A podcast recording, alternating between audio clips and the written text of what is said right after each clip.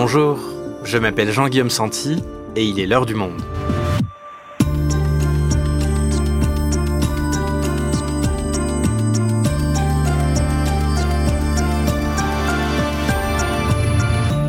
Aujourd'hui, la deuxième partie de notre double épisode consacré à Gisèle Halimi.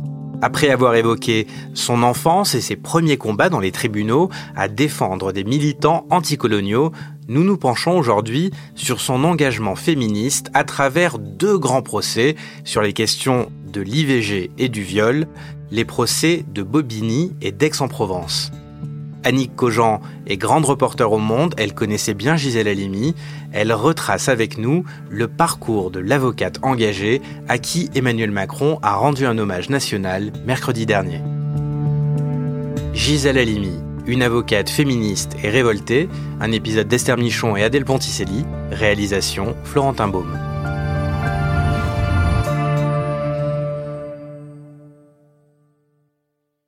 Vous êtes mariée? Suis mariée, j'ai trois enfants. Je n'en ai voulu trois et j'ai avorté trois fois.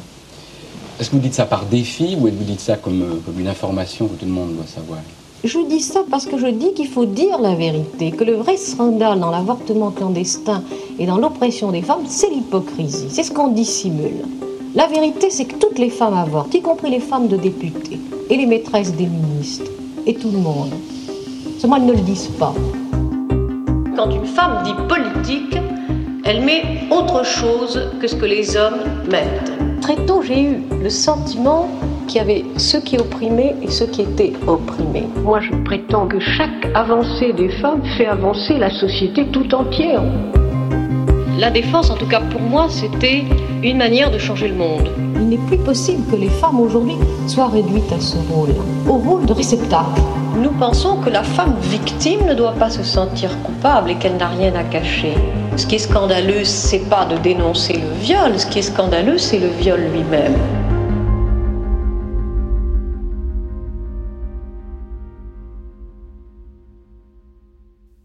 Annick, on a parlé avec toi dans le premier épisode du procès de Jamila Boupacha. C'est ce procès qui fait connaître Gisèle Halimi du grand public, mais aussi des cercles intellectuels parisiens, en donnant le ton de sa carrière, défendre les femmes, leur sort, leur liberté. Et ce sont ces mêmes ingrédients, si j'ose dire, qu'on retrouve dans le second grand procès de Gisèle Halimi, celui peut-être pour lequel elle est la plus connue aujourd'hui, c'est le procès de Bobigny, et on est alors en 1972. Eh oui, il y a 50 ans. En fait, pour comprendre ce procès, il faut raconter une autre histoire.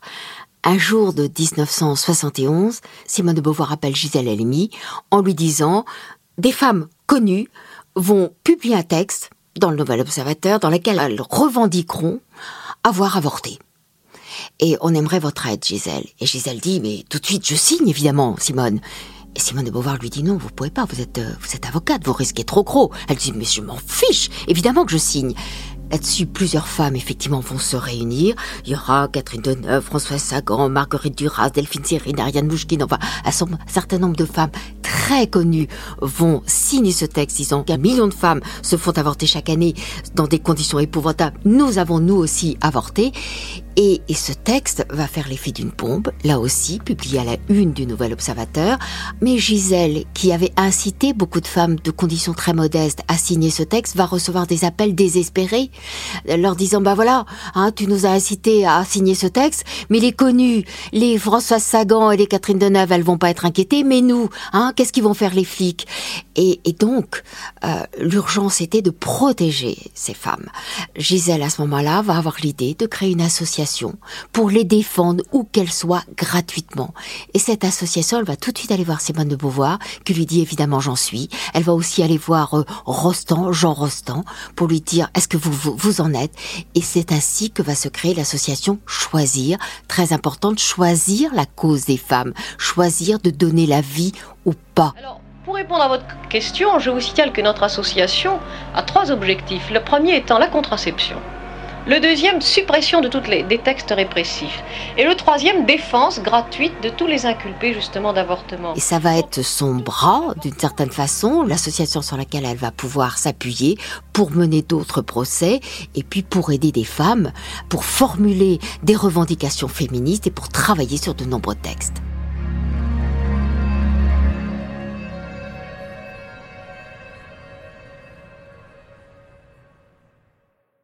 Donc l'association Choisir est créée et c'est là, dans ce contexte, qu'arrivent Michel Chevalier et sa fille Marie-Claire qui sont-elles?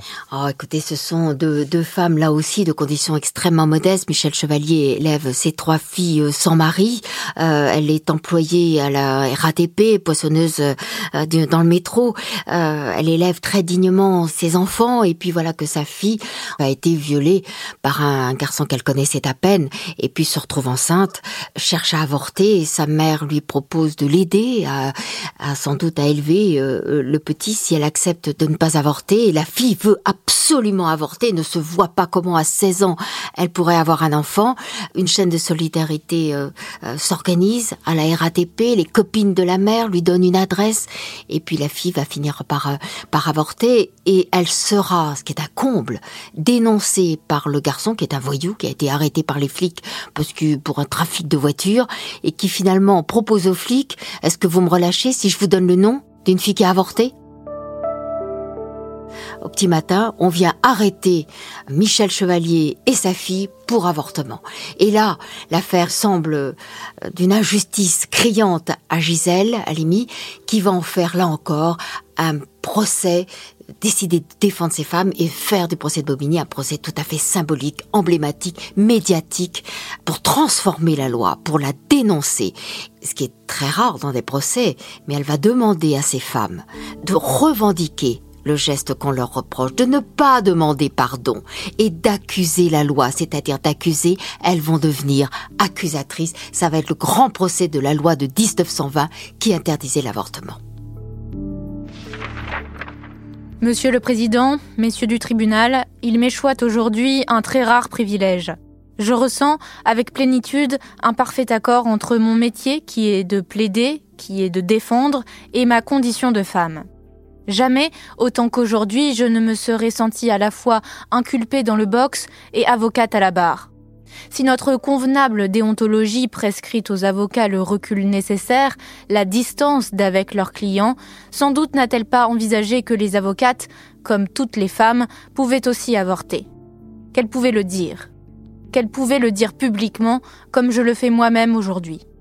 J'ai avorté. Je le dis. Messieurs, je suis une avocate qui a transgressé la loi.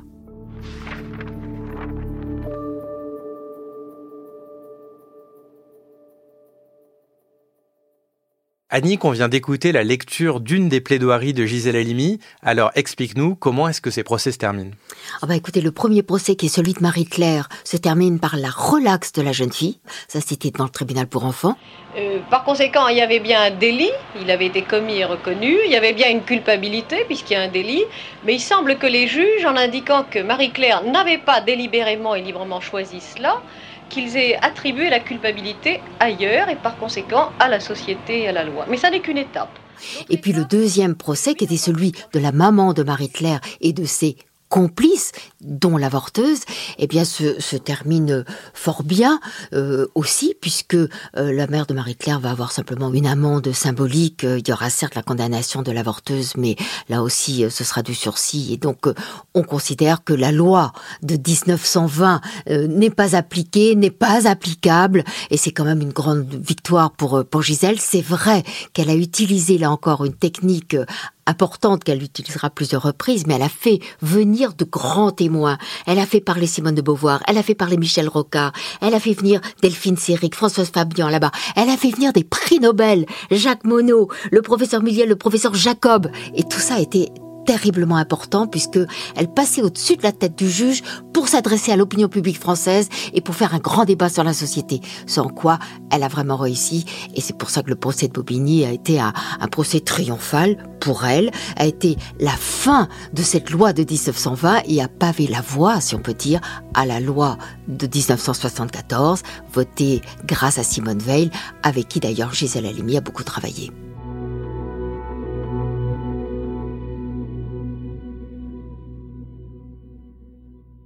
Alors, en 1978 s'ouvre le troisième grand procès qui marque la carrière de l'avocate, Annick, et cette fois, elle s'attaque directement à une violence qui a traversé les autres procès sans en être au centre, le viol, car ces violences étaient à l'époque systématiquement requalifiées par les juges en attentat à la pudeur ou coups et blessures pour faire passer ça au tribunal correctionnel plutôt qu'au pénal, et un procès va changer tout ça, c'est le procès d'Aix-en-Provence. Il va aussi être un moment de prise de conscience collective. Oui, ça a été un procès extrêmement important euh, pour Gisèle Halimi et puis les conséquences ont été importantes évidemment. Euh, pour résumer les faits, c'est deux jeunes femmes qui étaient en couple, deux touristes belges qui font du camping sauvage près de Marseille. Elles vont être euh, draguées au départ, approchées par trois hommes dont elles n'ont pas du tout envie, bien sûr, et qui vont très vexées les attaquer en pleine nuit, pénétrer dans leur tente et les rouer de coups et les violer sauvagement toute la nuit. Au petit matin, elles vont se présenter défaites pleine de sang euh, à la gendarmerie qui va prendre leur déposition, qui va deux gendarmes qui vont être très correctes d'ailleurs, mais elles vont être transférées devant une femme juge qui a été absolument monstrueuse et qui va requalifier alors qu'elles disent avoir effectivement été violées, va les qualifier de coups et blessures ce qu'elles ont subi. Donc un simple délit comme vous le disiez tout à l'heure.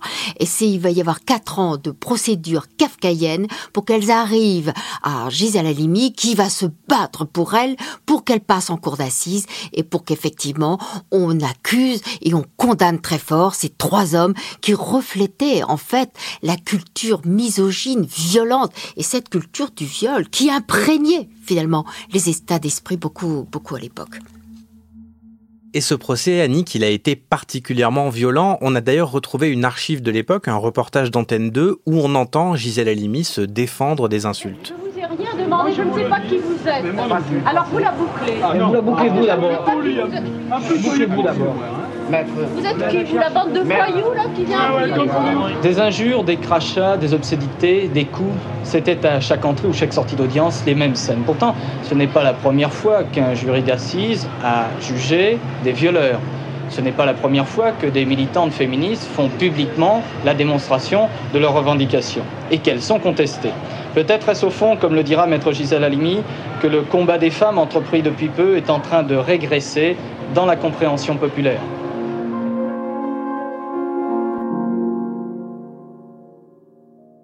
Et alors comment se termine ce procès, Annick? Écoutez, il s'est bien fini malgré beaucoup de difficultés et malgré le fait que Gisèle n'a pas pu déployer totalement la stratégie qu'elle avait voulu faire, euh, euh, qui ressemblait à celle de Bobigny, à celle de Jamila, c'était interpeller l'opinion publique en faisant venir des grands témoins de moralité comme le professeur Minkowski, comme la vice-présidente de l'Assemblée nationale, comme Arlette Laguillet. Le juge systématiquement les empêchera de parler même exclus du tribunal, ils le feront sur les marches du palais de justice, devant les médias, et grâce à ça, il y aura quand même un grand débat. Finalement, les trois accusés ont été lourdement condamnés. Dès le lendemain du verdict, des propositions de loi ont été déposées sur le bureau du Sénat qui prouvaient que le procès d'Aix avait secoué l'opinion et la loi du 23 décembre 1980 remaniera la définition du viol avec une notion beaucoup plus large qu'autrefois.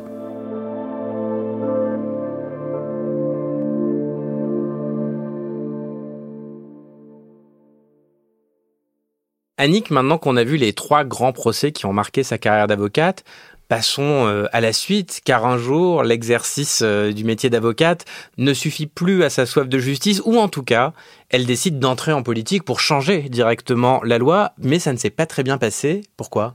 Écoutez, elle était tellement libre, tellement euh, rebelle, qu'elle ne rentrait dans aucun cadre, et surtout dans aucun parti politique. Elle était de gauche, profondément de gauche, mais elle n'était pas encartée au Parti socialiste, elle était apparenté avec les socialistes, mais pas encarté. Et donc, évidemment, ça a été très, très difficile.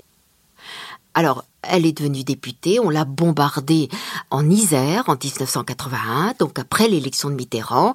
Elle a gagné sa circonscription, elle est entrée à l'Assemblée nationale, d'ailleurs assez effarée de faire simplement partie d'un petit groupe de 28 femmes, 5,7% des députés à l'Assemblée nationale, ce qui était assez grotesque, petite tache de, couleur parmi euh, tous ces mecs en costume cravate. Son grand combat, c'était la peine de mort. Son grand combat, c'était la dépénalisation de l'homosexualité. Là, au moins, elle est rapporteuse et elle fait du bon travail. Elle veut également simplifier le serment d'avocat. Ça, elle arrive à le faire. Ça lui tient à cœur depuis le premier jour, depuis 1949. Et puis, euh, sans ça, elle va faire des tas de propositions. Elle va travailler sur le remboursement de l'IVG. Elle se rend compte avec stupéfaction que, ah, ben, Mitterrand n'y est pas très favorable et qu'il fait tout pour traîner. Elle veut aussi proposer l'interdiction des enquêtes de moralité sur les victimes de viol, le congé parental alterné, enfin, elle a une multitude de propositions qui avaient fait choisir d'ailleurs son mouvement. Et puis en fait, elle est méprisée, on la met de côté, on la baillonne. Au bout de trois ans, eh bien, elle abandonne, elle jette l'éponge. Elle va passer par l'UNESCO pendant un petit moment et puis elle reprend le chemin naturel des prétoires, là où finalement elle excelle. Elle ne cessera ensuite de tout faire pour améliorer la vie des femmes. Elle s'intéressera à leur liberté hors des frontières. Elle sera très en contact avec les Iraniennes, par exemple. Elle prendra position contre le voile. Elle s'intéressera évidemment aussi aux grands combats anticolonialistes, notamment la cause palestinienne, puisqu'elle défendra le, le célèbre prisonnier El Barghouti. Bref, elle ne cessera de se battre et de troubler conformément au fond à cette phrase de René Char qu'elle adorait. Ce qui vient au monde pour ne rien troubler ne mérite ni égard ni patience.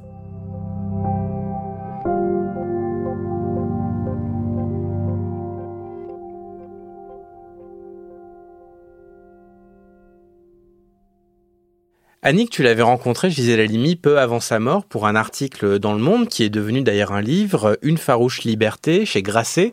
Quel est l'héritage qu'elle laisse aujourd'hui aux féministes? Qu'est-ce qu'elle voulait transmettre à la fin de sa vie?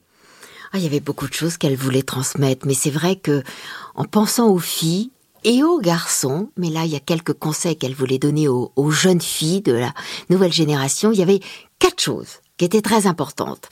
Elle répétait toujours, premièrement, soyez indépendante économiquement. Évidemment, quand les jeunes filles qui passent leur bac maintenant se disent qu'un jour ou l'autre, elles auront un métier. Certes, mais ne l'abandonnez jamais, c'est fondamental. Victime de violence ou d'autres choses, vous ne pouvez rien faire, vous êtes dépendante tant que vous n'avez pas un métier. Première règle, soyez indépendante économiquement.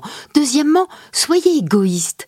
Alors oui, c'est pas un très très joli mot, mais ça veut dire qu'en fait, les femmes jusqu'à présent ont toujours passé après leurs parents, après leurs frères, après leurs maris, après leurs enfants. Eh bien, vous êtes important, disait-elle. Soyez prioritaire désormais.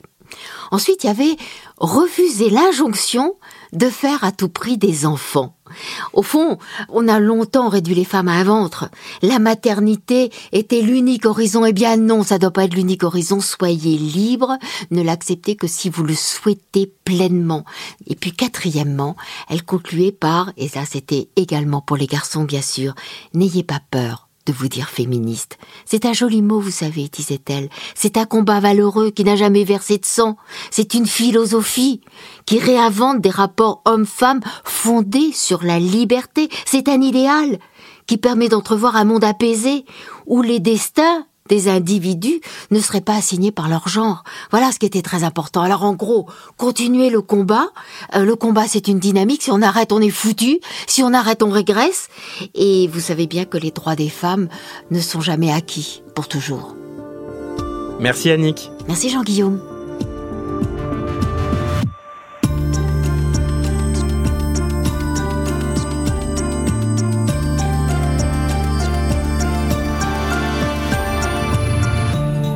Si vous souhaitez en savoir plus sur Gisèle Halimi, vous pouvez aller consulter notamment l'entretien qu'elle avait accordé à Nick Cogent en cliquant dans le lien dans la description.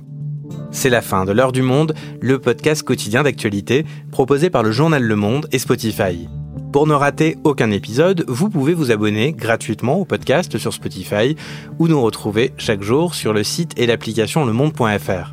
Si vous avez des remarques, suggestions ou critiques, n'hésitez pas à nous envoyer un email à l'heure du monde @lemonde.fr. L'heure du monde est publiée tous les matins du lundi au vendredi. On se retrouve donc très vite. À bientôt.